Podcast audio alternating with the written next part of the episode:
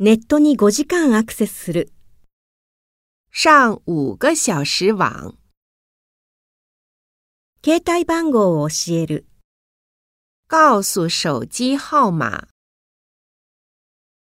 自分のサイトを持っている。有自己的网站。私のブログ。我的博客。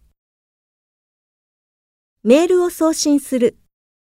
发电邮。ネットで検索する。网上搜索。情報を更新する。更新信息。